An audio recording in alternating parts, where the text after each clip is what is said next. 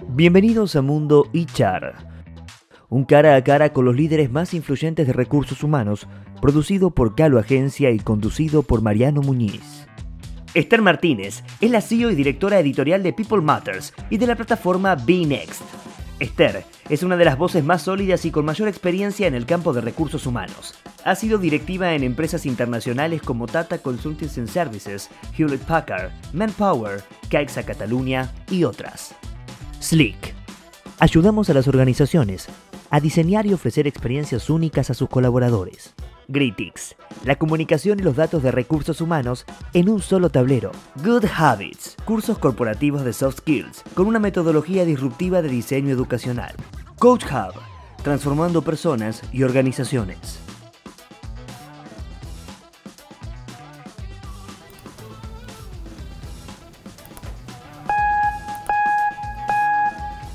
Hola, les damos la bienvenida a un nuevo capítulo de Mundo HR. Hoy viajamos a la India, estamos con Esther que nos va a contar todo sobre su vida y sobre su trabajo en recursos humanos. Hola Esther, ¿cómo andás? Bienvenida a Mundo HR. Para arrancar, quería preguntarte, ¿quién es Esther y qué es lo que más disfruta en su vida? Pues un placer estar contigo, Marian, y, enhorabuena por esta iniciativa y muchas gracias por, por, eh, por invitarme de estar eh, con, todos vosotros. Pues Esther es, ah, yo creo que es una aventurera, es, una persona con muchas inquietudes, una persona que, le gusta diseñar, le gusta experimentar y le gusta crear cosas nuevas y, ver cómo esas, esas, creaciones y esas experiencias pues impactan a, otra gente en, en, la comunidad. Gracias Esther. ¿Cómo te diste cuenta que querías trabajar en recursos humanos? Pues yo caí, eh, como muchos de tus invitados que he tenido el privilegio de, escuchar en, en, Mundo Echar, eh, yo caí en recursos humanos por casualidad. Em, yo acabé derecho sin saber muy bien mm, ni por qué hacía derecho ni qué iba a hacer después de, hacer derecho. Y lo que sí se sabía muy, muy claramente es que no, no quería continuar eh, ejerciendo como, como, abogado y eso lo tenía muy claro, pero no sabía qué es lo que iba a hacer. Eh, entonces eh, tuve la oportunidad de empezar a trabajar y trabajé eh, de suplente haciendo muchas cosas muy diferentes y en uno de esos y en unas de esas oportunidades pues em, trabajé en un banco y en una de esas rotaciones tuve la oportunidad de trabajar en un equipo de recursos humanos y allí me quedé en esa función pues creciendo desde roles un poco más administrativos a roles pues más de, de reclutamiento, de HRBP, de organización y desarrollo. O sea, tuve la oportunidad de tener muchas, muchos proyectos, muchas, em, muchas oportunidades de desarrollarme y de, impactar. Y ya me quedé en, esta profesión y me enamoré realmente. Y en todos esos roles que, mencionaste, em, ¿cuál fue el que más te gustó? ¿Y por qué? Para mí el, el rol que, que, más me gustó fue reclutamiento es un rol que tienes la oportunidad de estar muy cercana al negocio, eh, de trabajar muy, muy cercanamente con, esa visión y esa ambición de, aportar y de, ver esas, esos proyectos y esas visiones hechas realidad. Y tienes también la oportunidad de, conocer a mucha gente, de conectar con mucha gente y ayudar a gente a buscar ese, ese rol eh, sueño ¿no? que tienen o sea, es, un rol que me dio la oportunidad de ver cómo me gustaba poder conectar, conectar oportunidades. Y uno de mis roles favoritos. Súper interesante lo que contabas. Después de haber pasado por todas esas áreas, ¿qué rol crees que debe ocupar recursos humanos en una organización? Para mí el negocio son, son personas. Yo cuando, ahora como empresaria veo y cuando siempre pensamos en nuestro negocio, el impacto cómo queremos impactar a, nuestro, a nuestra comunidad. Siempre al, fin y al cabo es, eh, es personas, cómo, cómo vamos a, innovar, cómo vamos a servir a nuestra comunidad, cómo vamos a cambiar, transformarnos. Todo esto está como muy conectado al, al, nivel de persona. Em, yo me gustan los números, los nombres nuevos que han salido de recursos humanos, no tanto eh, recursos humanos, pero también los equipos de persona, equipos de cultura, porque lo llamemos como lo llamemos, al fin y al cabo es ese rol, es cómo podemos acelerar el éxito del negocio. Y yo lo veo a tres niveles. A nivel, primero, como hablábamos, con el rol de reclutamiento. ¿no? El primer rol es atraer ese talento que necesitamos para poder ejecutar la estrategia. El segundo rol es cómo nutrimos eh, los líderes que necesitamos para crear la cultura y, alinear ese talento dentro de la organización. Y el tercer rol que veo es esas estructuras que tienen que ser, em, no sé cómo decirlo en español, pero enables, ¿no? Tienen que, traer esa oportunidad de estar al servicio de, cada uno de los empleados para que puedan realmente em, traer la potencialidad que pueden traer al equipo. Esos, son los tres niveles. El primero es atraer talento, el segundo es nutrir el liderazgo necesario para poder em, avanzar, innovar y, y, crear las estructuras que realmente ayudan tanto al talento como, como a nuestros líderes a poder ver ese sueño convertirse en realidad. Estuviste en muchísimos países, ahora estás trabajando en la India. ¿Hay alguna práctica, relacionada, con estos tres roles, que mencionás que quieras compartir a recursos humanos?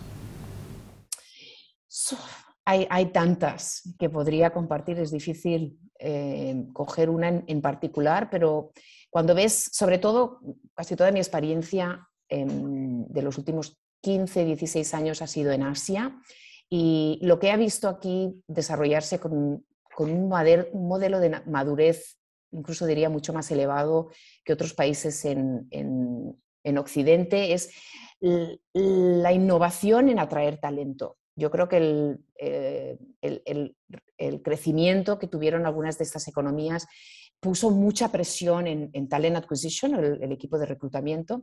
Entonces, la, innovación de poder eh, mirar a employer branding, atraer talento, crear incluso esos partnerships con, el sistema educativo, ¿no? Porque, porque no tienes acceso a ese talento, entonces tienes que nutrir el talento incluso antes de, traerlo a la organización. ha habido mucha innovación en el contexto de, atraer talento, que yo creo que es súper interesante para otros países del mundo, otras zonas del mundo que están ahora eh, con ese talent shortage, intentando eh, buscar soluciones. Yo creo que muchas de esas soluciones ya han estado eh, implementadas en algunos países de Asia. O sea, mucho que aprender de esta parte del mundo también. ¿Se te viene a la mente alguna de estas prácticas y acciones innovadoras?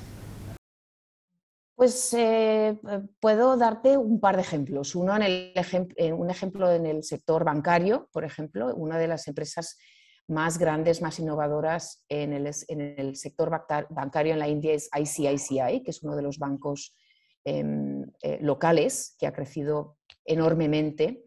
Y, el sistema bancario, pues como te puedes imaginar, es, bastante complejo en la India porque hay mucha diversidad de, income y, tienes que innovar a nivel de, productos y tienes que transformarte para poder llegar y penetrar a zonas que son mucho más remotas. ¿no? Tienes las grandes ciudades, luego tienes las, ciudades segundas y luego tienes muchos centros que son muy rurales, que, es, que, es, muy parecido eh, seguramente con algunos países en, Latinoamérica también.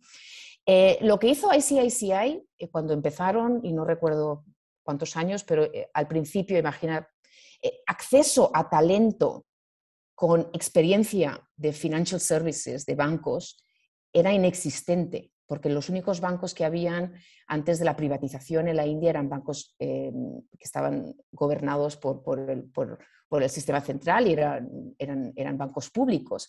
Entonces, como uno de los primeros bancos privados, ¿dónde accedes a ese talento? No hay talento en el mercado. Entonces, lo que me pareció súper innovador es su visión de crear partnerships con, con, el sistema educativo y realmente co-crear currículums para poder tener acceso a ese talento y, y a la vez, eh, no solo para ellos, pero tener acceso a ese talento para, para un sector que crecía.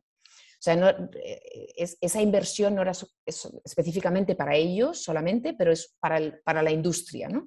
Esa mentalidad de crear talento para la industria, de crear talento para el país y no necesariamente solo para, para mi empresa, es algo que me, me pareció súper innovador em, y algo que podemos aprender ahora que estamos teniendo tantos problemas y tantos challenges para poder eh, atraer digital talent o talent en el sector tecnológico es algo que podemos pensar, ¿no? Cómo co-creamos esos, esos talent, talent, pools y cómo hacemos partnerships con, con más New Age, eh, EduTech, para poder crear esos talentos. Otro ejemplo, en el, sector de tecnología, que evidentemente es uno de los sectores más importantes aquí en la India, eh, cómo ese sector ha crecido, como te puedes imaginar, desde el offshoring a, realmente crear em, back office para muchas empresas en, globales dentro de la India y cómo vieron la automatización de procesos de reclutamiento, el uso de tecnología,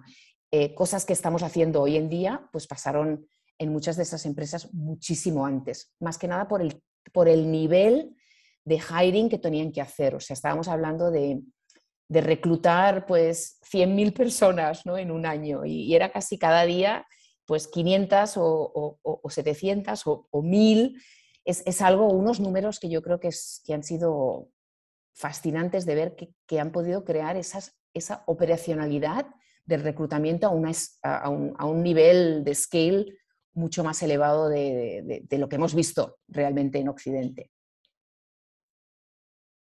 Gracias por compartirnos esas prácticas. Hablemos un poco de la pandemia, algo que le pegó a todas las sociedades. ¿Cómo la viviste vos y qué cambio nos trajo en el mundo laboral que crees que van a quedarse?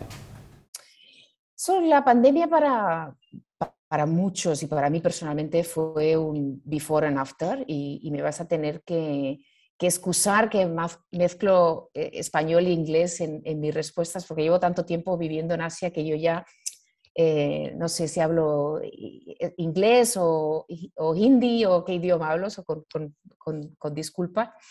Eh, para mí fue un before and after. Yo creo que para muchos de nosotros a, muchos niveles, a nivel de, energía, de pensamiento, eh, a nivel de, desarrollo. Y yo viví la pandemia, yo creo si lo, si lo rompo en, tres, a tres niveles. A, nivel empresarial, eh, yo creo que me dio una oportunidad de desarrollarme profesional, profesionalmente mucho más rápidamente de ninguna otra experiencia en mi vida profesional.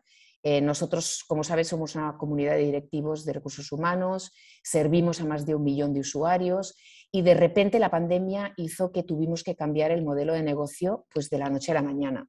Tuvimos que lanzar nuevos productos eh, a un tiempo mm, que parecía imposible y realmente esa oportunidad de convertirnos en una marca global de tener un equipo global, de tener a compañeros, compañeras, no solo en Asia, pero alrededor del mundo y, volvernos un equipo remoto y servir a la comunidad no solo en inglés, que lo hacíamos antes de la pandemia, pero ahora también en español. a nivel empresarial mm, fue una oportunidad de desarrollo, yo creo que si cojo los últimos dos años, han sido como 15 a nivel, a nivel profesional. A nivel de líder es, es, bastante paradójico porque a nivel de líder como persona, como people manager, eh, me he vuelto mucho más valiente, me ha, hecho, me ha hecho ser mucho más atrevida, más experimental, más soñadora. Un poco me ha abierto ese, esas perspectivas porque te da la realidad también de darte cuenta de que tenemos tanto, tan poco control. Hay tan poco que podemos controlar ¿no? a nuestro alrededor y esa, esa realización de darte cuenta de que, que hay tan poquito que controlamos que realmente hay que experimentar y hay que, y hay que tratar cosas nuevas y hay que ver las oportunidades porque realmente no tenemos ese control. No hay que tener miedo y no hay que tener esa duda, porque realmente ¿no? todo puede cambiar de la noche a la mañana. O sea, a nivel de líder es interesante que me ha hecho ser mucho más valiente de lo que era antes y a nivel personal, cuando reflexiono, yo creo que como, como, mujer, como madre, eh, y, yo creo que a mi marido lo mismo. ¿no? Yo creo que descubrimos a nuestros hijos. Eh, tenemos dos hijos, un chico de 14 años y una chica de 11, y la pandemia para mí personalmente, a nivel personal, pues ha sido un regalo de, conocer a, mis hijos. Y casi te diría por primera vez, porque hemos vivido juntos y mi hijo tenía pues 12 y medio cuando la pandemia, y es una sensación maravillosa de haber, haber descubierto como persona, no como mi hijo, pero como, como una persona independiente con, sus deseos, con sus miedos. Y, ha sido un regalo la pandemia en ese sentido, como, como mujer y como madre.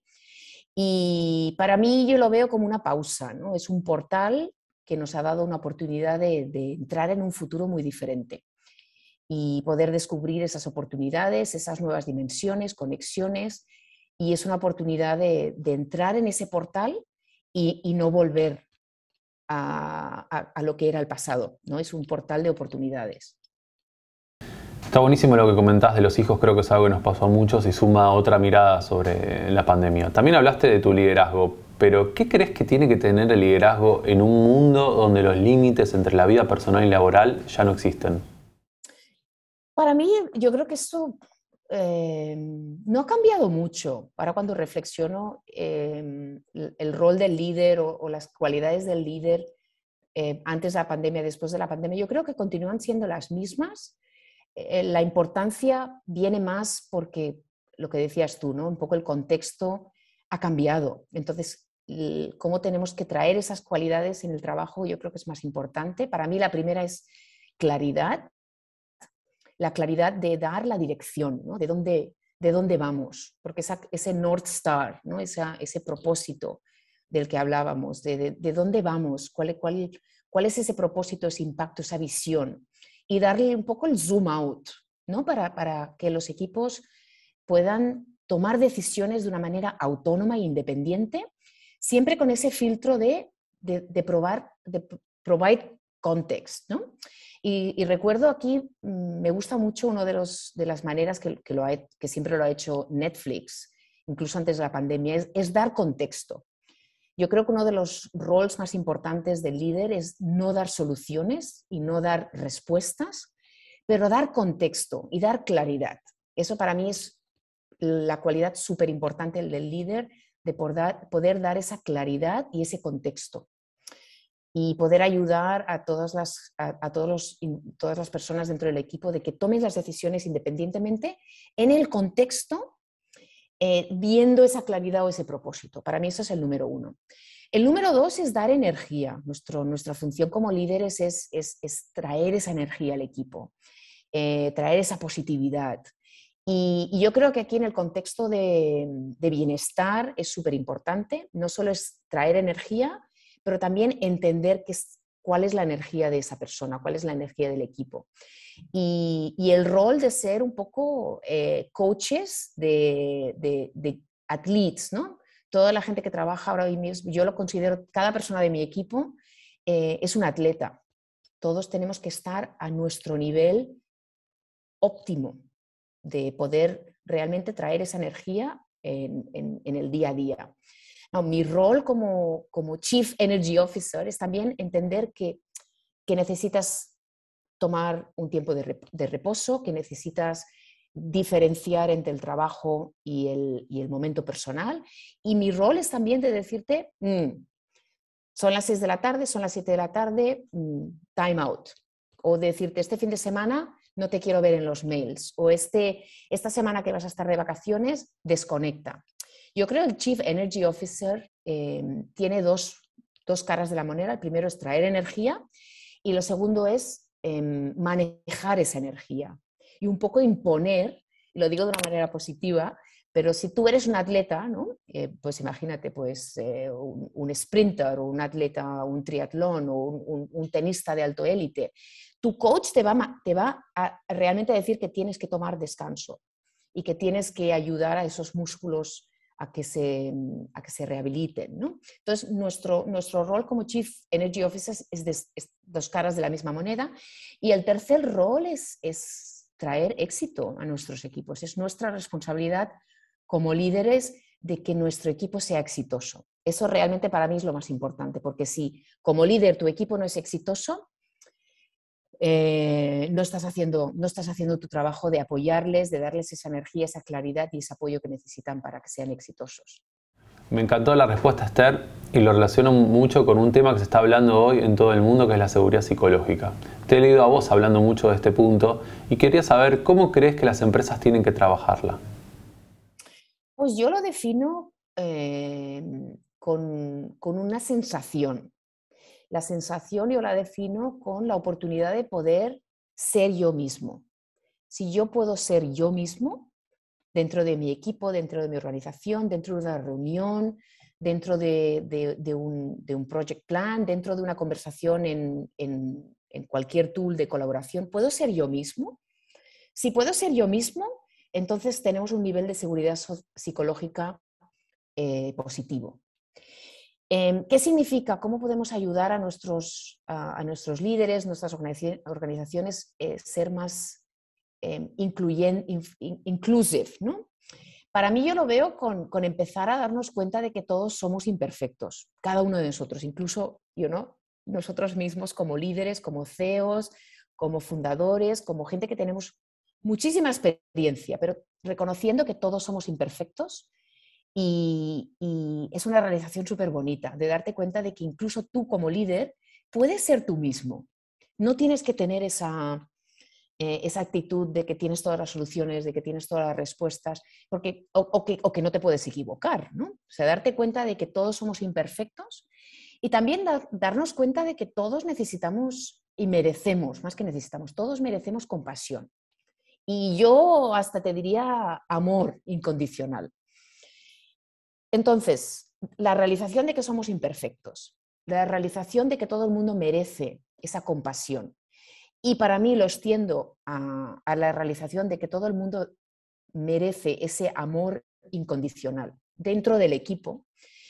Yo creo que esos tres ingredientes, es un poco filosófico y, un poquito eh, complejo, pero es, es, es lo que da esa sensación de que yo me siento que puedo ser yo mismo. Y si yo me siento que puedo ser yo mismo, puedo aportar, puedo eh, tener esa valentía de preguntar y puedo tener em, ese coraje de, traer lo que yo tengo que atraer. Y, y, yo creo que eso es lo que necesitamos en equipos, porque en un mundo complejo como el que vivimos no, no hay una solución sabida no hay una solución que se puede saber eh, en antelación. Entonces, no hay soluciones correctas e incorrectas. Eh, y entonces, cuando creas esa seguridad psicológica, creas ese, contexto para que todo el mundo pueda aportar, pero más importante, para cuando estamos avanzando, una vez la decisión se haya tomado, cuando vamos avanzando, darnos cuenta de que mm, este camino nos lleva para aquí, nos lleva para allá. Solamente puedes utilizar eh, e, experimentación o agilidad cuando tienes esa seguridad psicológica para poder reflexionar si la decisión que hemos tomado como equipo es correcta o incorrecta y si es incorrecta, qué es, lo que estamos aprendiendo y cómo realmente podemos coger ese learning para eh, pivotear sobre el, siguiente paso del camino. O sea, para mí es esto, es esa sensación de poder ser uno mismo dentro del contexto de trabajo. ¿Tenés algún ejemplo de alguna organización en este punto que quieras compartir? La verdad es que cada organización está en diferentes velocidades. Em, hay muchísimas organizaciones que están trabajando y yo creo que es difícil hablar a nivel organizativo, porque incluso organizaciones, por ejemplo, pues como te decía antes, una, de las organizaciones que empezó a trabajar en inclusión em, muchísimo más antes que, otras organizaciones fue, fue, organizaciones como Netflix, organizaciones como Accenture, en dos escalas y dos industrias súper diferentes, pero son organizaciones que han hablado del tema muy abiertamente. Em, pero es difícil, yo creo que es difícil hablar de una organización, pero es mucho más e, es mucho más alrededor de ese líder. Por ejemplo, dándote un ejemplo, ¿no? La, el cambio que hemos visto en organizaciones como Microsoft. Eh, y uno de los libros favoritos que, que, lo tengo por aquí, Hit Refresh de Satya Nadella, es el cambio de una organización que era muy um, individual contributor eh, a una organización que está cambiando su cultura, su DNA para poner inclusividad y seguridad psicológica en el centro de su, cultura. Muy, muy diferente de lo que era antes de que entrara Satya Nadella, por ejemplo. Eh, pero es eh, Microsoft una organización que todo el mundo tiene esa sensación de poder ser uno mismo, difícil de saber. Yo creo que es a nivel de equipo, cuando realmente puedes saber si esa sensación existe o no. ¿Crees que cada líder es un mundo en una organización y eso hace que se pueda dar o no la seguridad psicológica dentro de ella? Efectivamente, y mi experiencia de la cultura de la organización está muy conectada con la experiencia del trabajo de día a día. en el trabajo de día a día mi experiencia está eh, correlacionada con mis compañeros, con, mi, con, mi, manager y, ese, ese, es mi mundo. Entonces, uno de los roles que, te decía antes en la pregunta anterior, Marian, es el rol de, del equipo de personas y cultura en empresas, es realmente nutrir ese liderazgo de una manera que, que ayuda a los equipos a poder alinearse a, esa visión que tenemos como empresa y poder también dar em, esa, esa, consistencia, pero a la vez esa, esa, esa uniqueness ¿no? de ese líder, porque trabajar con, con, una persona y trabajar con otra pues va a ser diferente y esto también tiene la diversidad de retenerme como, como empleado, porque tengo la oportunidad de trabajar con, con líderes que están alineados a nivel de, de fundación, que hablábamos de psychological safety, de, cosas que son muy, muy, fundamentales, pero a la vez cada líder puede ser él mismo o ella misma. Y esa también es la diversidad de poder aprender de gente que tiene pues, pues inclinaciones y, strengths que son diferentes. O sea, yo creo que en, en un sentido queremos que nuestros líderes estén alineados al propósito y a los valores fundamentales de la, organización, pero que también traigan su, propio, su propia diversidad a nivel de estilo de liderazgo, que puede, puede traer esa diversidad y esa oportunidad para, para personas de tener exposición y estar expuestas a diferentes estilos de liderazgo.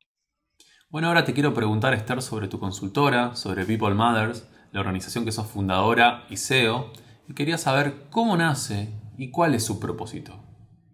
Pues People Matters tiene ya 12 años, que parece que fue ayer y, realmente ha llovido mucho.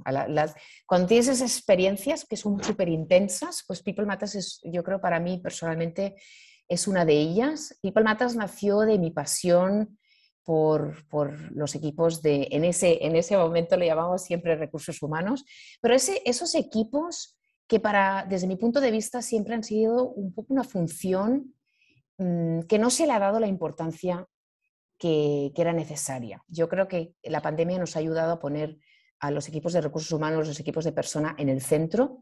Yo creo que People Matters em, em, empezó con esa visión de poner a los equipos de persona en el centro del, negocio, traer energía, traer optimismo, eh, traer herramientas para, para ayudar a esos, a esos equipos funcionales realmente ser mucho más impactantes en su negocio. Y claro, ha tenido muchos avatares. Eh, empezamos como, una revista, eh, empezamos a hacer pues, conferencias, no solo en India, pero en Southeast Asia, en Australia. Em, la pandemia nos globalizó y, empezamos a hacer em, más skilling. Lanzamos una nueva plataforma que se llama Binex que es una plataforma de cohort-based learning en español y en, inglés, en los dos idiomas, pero la visión y, y el propósito continúa siendo el mismo, continúa siendo poner personas y cultura en el centro de los negocios y ayudar a directivos, tanto eh, de recursos humanos, de equipos de, People in, Culture, como directivos del negocio, de, de realmente avanzar, avanzar el, el, ámbito de People and Work y cómo People and Work se puede redefinir para poder ayudar a organizaciones a, reinventarse desde, desde dentro hacia afuera. Claro, Esther. Y te quería consultar también, ahora tienen presencia en Latinoamérica, ¿no? Con, con Binext, ¿nos querés contar un poquito de eso?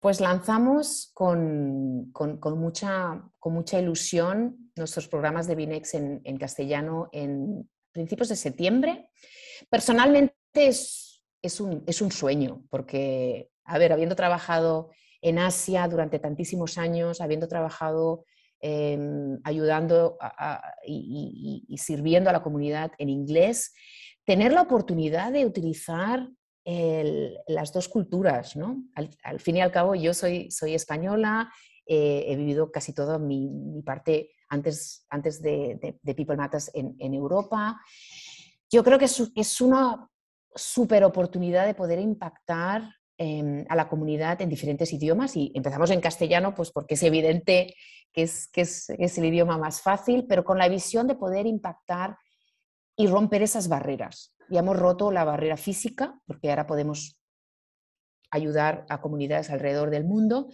Yo creo que la visión es también cómo rompemos la, la barrera del idioma y lo estamos haciendo en, en Southeast Asia, en países como Vietnam, eh, Filipinas, haciendo algunos de nuestros productos en, en, lenguaje local y ahora pues en Latinoamérica evidentemente en castellano y también con la visión de traer eh, los programas en, en portugués y, no hay límites porque con la tecnología todo es posible y dentro de 10 días vamos a tener una masterclass con Dave Woolrich, que es la masterclass va a ser en, inglés, pero tendremos los canales, podrás escuchar la masterclass en inglés si quisieras, o puedes cambiar el canal en, castellano y tienes acceso.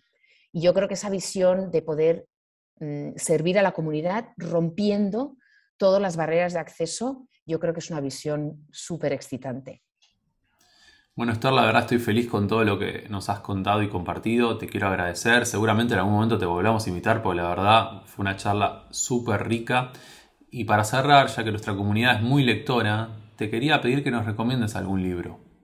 Pues eh, eh, he mencionado antes el Hit Refresh de Satya Nadella. Es un libro súper, súper interesante si estáis si os gustan los cambios culturales, el, impacto de liderazgo en, equipo, en cambio de cultura, un libro que me encantó. Ahora mismo estoy leyendo ah, Ruido, un fallo en el juicio humano de Daniel Kahneman, que es el ganador del Premio Nobel de Economics. Y lo que me está gustando, estoy, estoy en ello, ¿eh? porque es un libro bastante denso, pero me encanta, me está encantando porque me está dando una dimensión muy diferente a lo que hablábamos antes de psychological safety, la importancia de los sesgos. Yo creo como, como, como comunidad nos hemos enfocado muchísimo en los sesgos. Y lo que nos invita, Daniel, es, es a darnos cuenta de que no solo son los sesgos lo que, los que se meten dentro de, de, nuestro, de nuestros errores cuando tomamos decisiones, nos invita a que reflexionemos en el concepto del ruido. Y el ruido es algo muy diferente a los sesgos. El ruido es eh, nuestro contexto y, cómo tomamos decisiones diferentes. La misma persona puede tomar una decisión completamente diferente, tanto pues, si es por la mañana o por la tarde, o si, o si no he cenado, que son las siete y media de la tarde en la India ahora mismo, la decisión, cómo voy a estar en este momento, en esta reunión, va a ser diferente dependiendo de cosas que no tienen nada que ver con mis valores o mis principios, que son los sesgos o mis experiencias.